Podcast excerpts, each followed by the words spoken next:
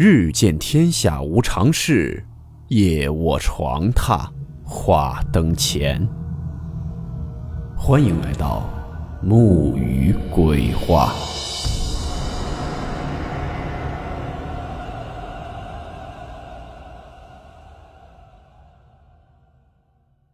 大家好，我是木鱼。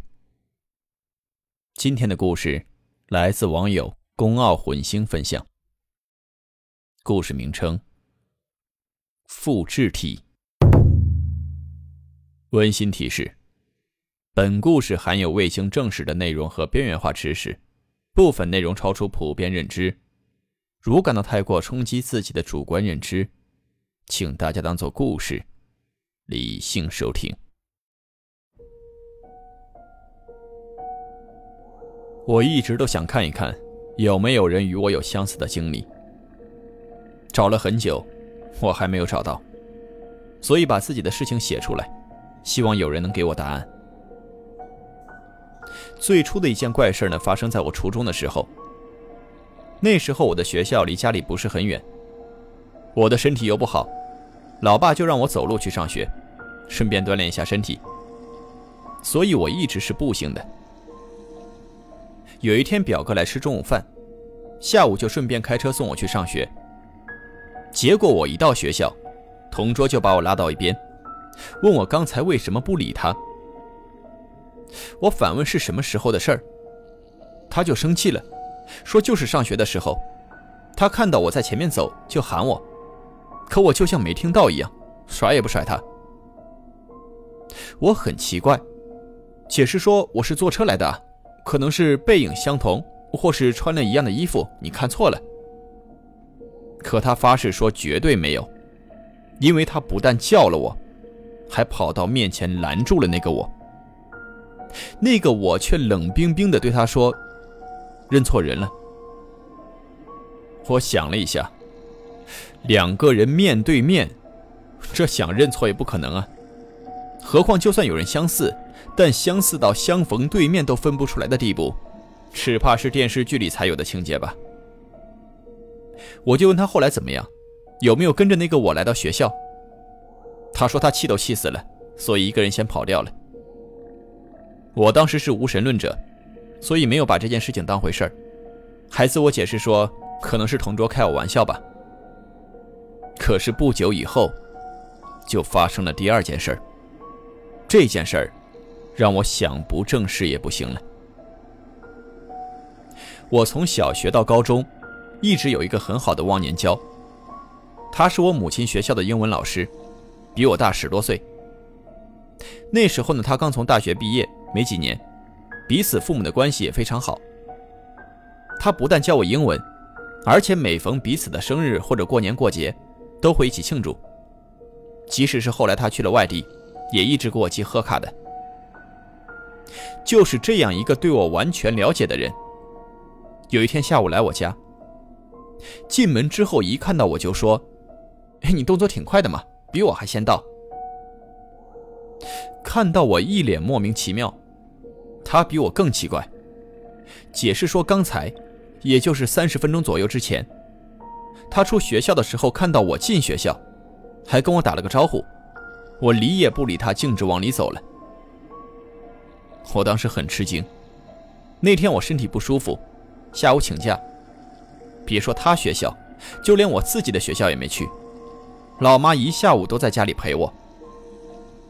我对他说了，可是他无论如何都不相信，还说碰到我的时候两个人面对面，根本不可能认错我。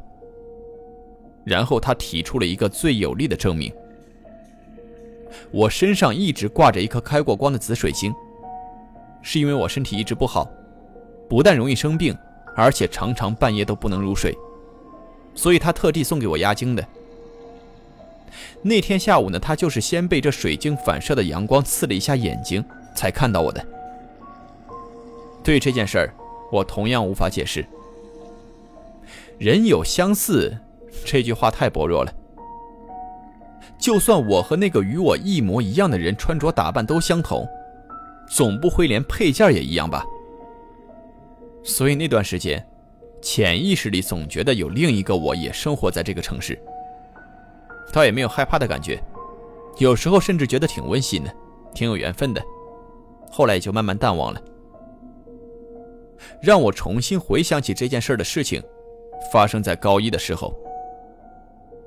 高一时候，班级里打扫卫生是分成一组一组的，每个组打扫一个星期，而且是早晨晚上都要打扫。有一个星期呢，正好轮到我们组，我就捡了把扫把去扫地。那天我也不知道怎么想的，根本心不在焉。结果一不小心，把一大堆垃圾都扫到我旁边的人脚上去了。我就赶紧道歉，他也笑着说没什么，还说反正我已经不是第一次这么马虎了，他已经习惯了。我反驳说，我才不马虎呢。他却说昨天早晨我扫地的时候也是这样，一下子把一大堆垃圾扫到他脚上，还不吸取教训，现在再次犯错。我当时一下子出了一身冷汗。我说过，那个时候我的身体很不好，经常请假，老师也知道，所以对我格外容忍，不但不用写假条，而且只要打个电话过去就准假了。前一天的早晨我生病，父亲给老师打电话请了假，我在家休息了一天，又怎么可能扫了他一脚垃圾呢？我一直是一个比较沉默的人。虽然心里很吃惊，但没有表现出来，只是说昨天早上我不舒服，本来打算不来的，结果还是来为人民服务了，所以就扫了他一脚垃圾，他也应该忍受。没错，当时我就是这样套他的话。结果他说，就是，昨天早自习的时候老师进来还吃惊呢，说你明明请假了，怎么突然又来上课了？诸位可以想象。我刚才只是吃惊，听了这番话之后，我简直是惶恐。我突然想起初中的时候发生的事情，觉得如坠雾中，摸不清方向，也找不到出路。但是性格使然，我没有办法歇斯底里，也不习惯对外人倾诉我的心事，只是在那天晚上，把这件事告诉了我母亲。母亲当时沉默了很久。只说了一句话，到现在我也记得很清楚。他说：“可怜的孩子，从小身体就不好，这也是没办法的事儿。”母亲并没有解释这句话的意思，但从这一天，他开始对我说一些以前从未提过的我小时候的事儿。这些事儿虽然很奇怪，却依然无法为我解答疑惑。我小时候说话很晚，两岁的时候除了爸爸妈妈什么也不会说。有一次父亲出国，家里只剩下我和母亲。那时候的电视机之类并不普及，所以到了晚上，母亲很早就准备睡了。当时他正要把我放进自己的小床，我突然就大哭起来。平日里我绝不是个爱哭的孩子，甚至母亲也吃惊于我的乖巧。可是这一次，我只是嚎啕大哭，无论母亲怎么哄怎么问，我都只是哭，眼泪以令人吃惊的数量不断的流下来，还用一只手指着里面套间的门后。母亲走过去看了看，什么也没有，就哄我说：“宝宝，你看看，什么也没有，乖了，不哭不哭。”可是我完全没有镇静下来，还是指着门后大哭。母亲也害怕起来，就抱着我走到看不见那扇门的地方。可是这也没有用，我不断把身子向门的方向挣扎，还是指着那里。母亲太害怕了，就匆匆进去收拾了一些东西，抱着我连夜到了外婆家。外婆是我在这世界上最尊重的人，她有着那个年纪的老人所少有的明理与智慧，并且受过很正统的西式教育。对所有事情的接受能力都很强，但他完全是个无神论者，对神佛一事存而不论，既不相信也不否定。但这一次，外婆从来没有过的紧张起来，对母亲说：“你这样抱着他也是没有用的。”他把我放到最大的一张床上，没有让我枕枕头，却拿了一本不知道什么书给我枕上，也没有给我盖被子。只是把蚊帐的四角都拿东西压上，还对母亲说第二天给我剪头发。我在蚊帐里哭哭睡睡，直到天亮。第二天，母亲给我剪了头发，我果然就安静下来。但从这时候开始，我的身体就时好时坏，经常生病。幸运的是，每次生病都能查出原因，除了贯穿我整个童年的一种疼痛。相信很多人都知道生长痛。这是一种多发于十二岁以下儿童的疼痛，并不是病，只是由于生长过程中引发的一些现象，往往是下肢疼痛，多半是膝盖，经常于睡前发作。生长痛就是我第一次去看医生的时候得到的诊断。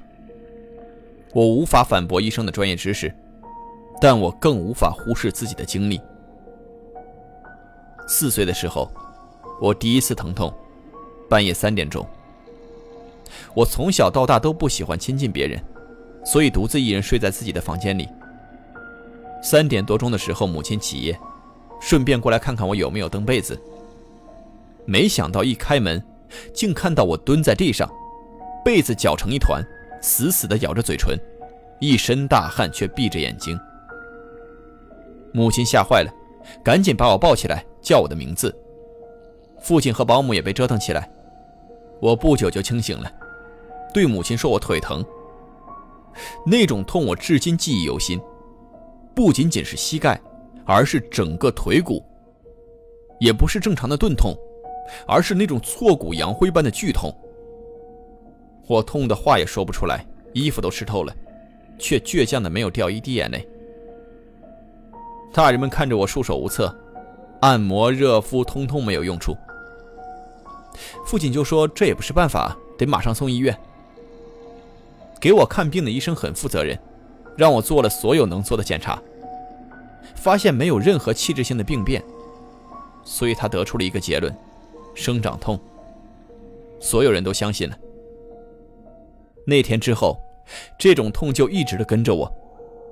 他从来不在白天发作，也没有在睡前发作过，总是半夜来，凌晨去。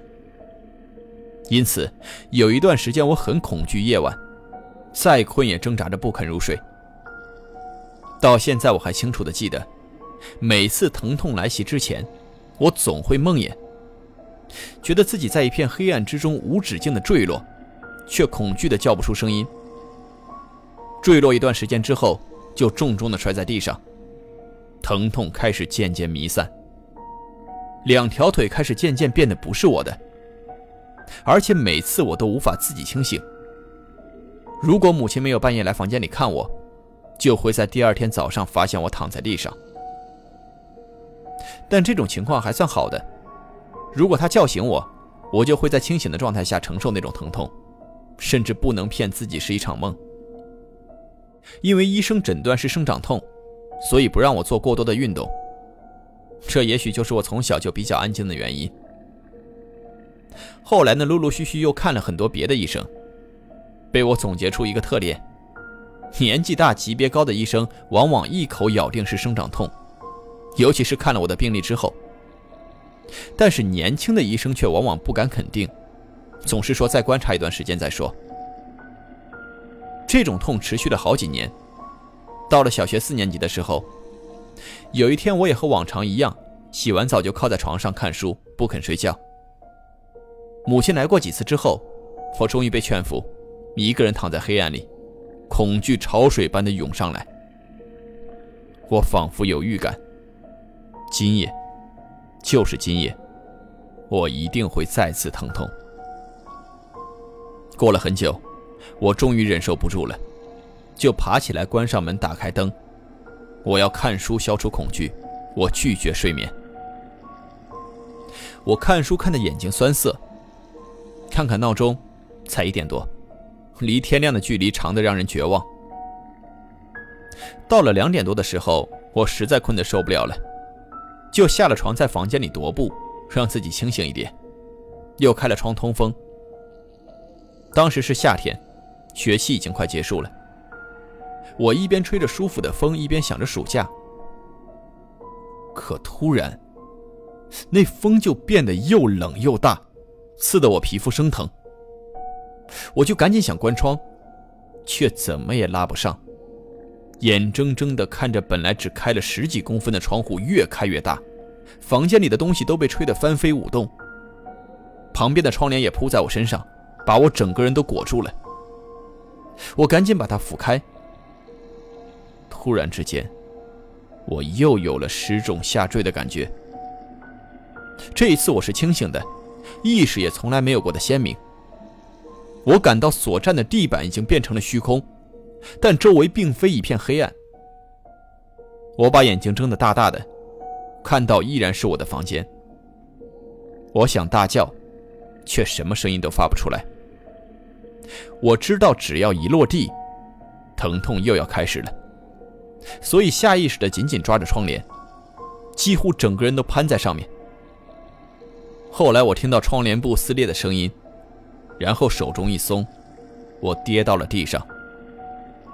但这不是下坠之后的重重一摔，我知道的很清楚，这只是一下子坐到了地板上。虽然尾椎骨很疼，但却是我欢迎的疼痛，因为我的腿一点也不痛。他们还是我的腿，不是我的梦魇。我站起来。看到父亲目瞪口呆地站在房间门口，我手里还抓着一副窗帘布。从这一天起，我就没有再疼痛过。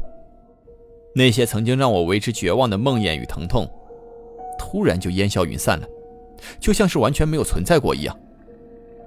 但也是从那天开始，我的身体状况更加糟糕，夜里经常久久不能入睡，甚至睁着眼睛到天亮。所以我的忘年交，前面提到过，就在去五台山玩的时候，为我请了一颗开过光的紫水晶。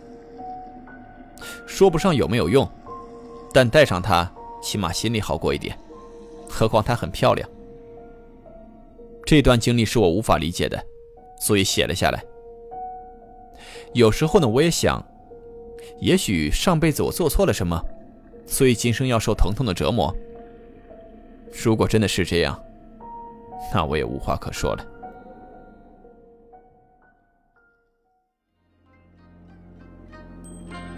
好了，我们今天的故事到此结束，祝您好梦，我们明晚见。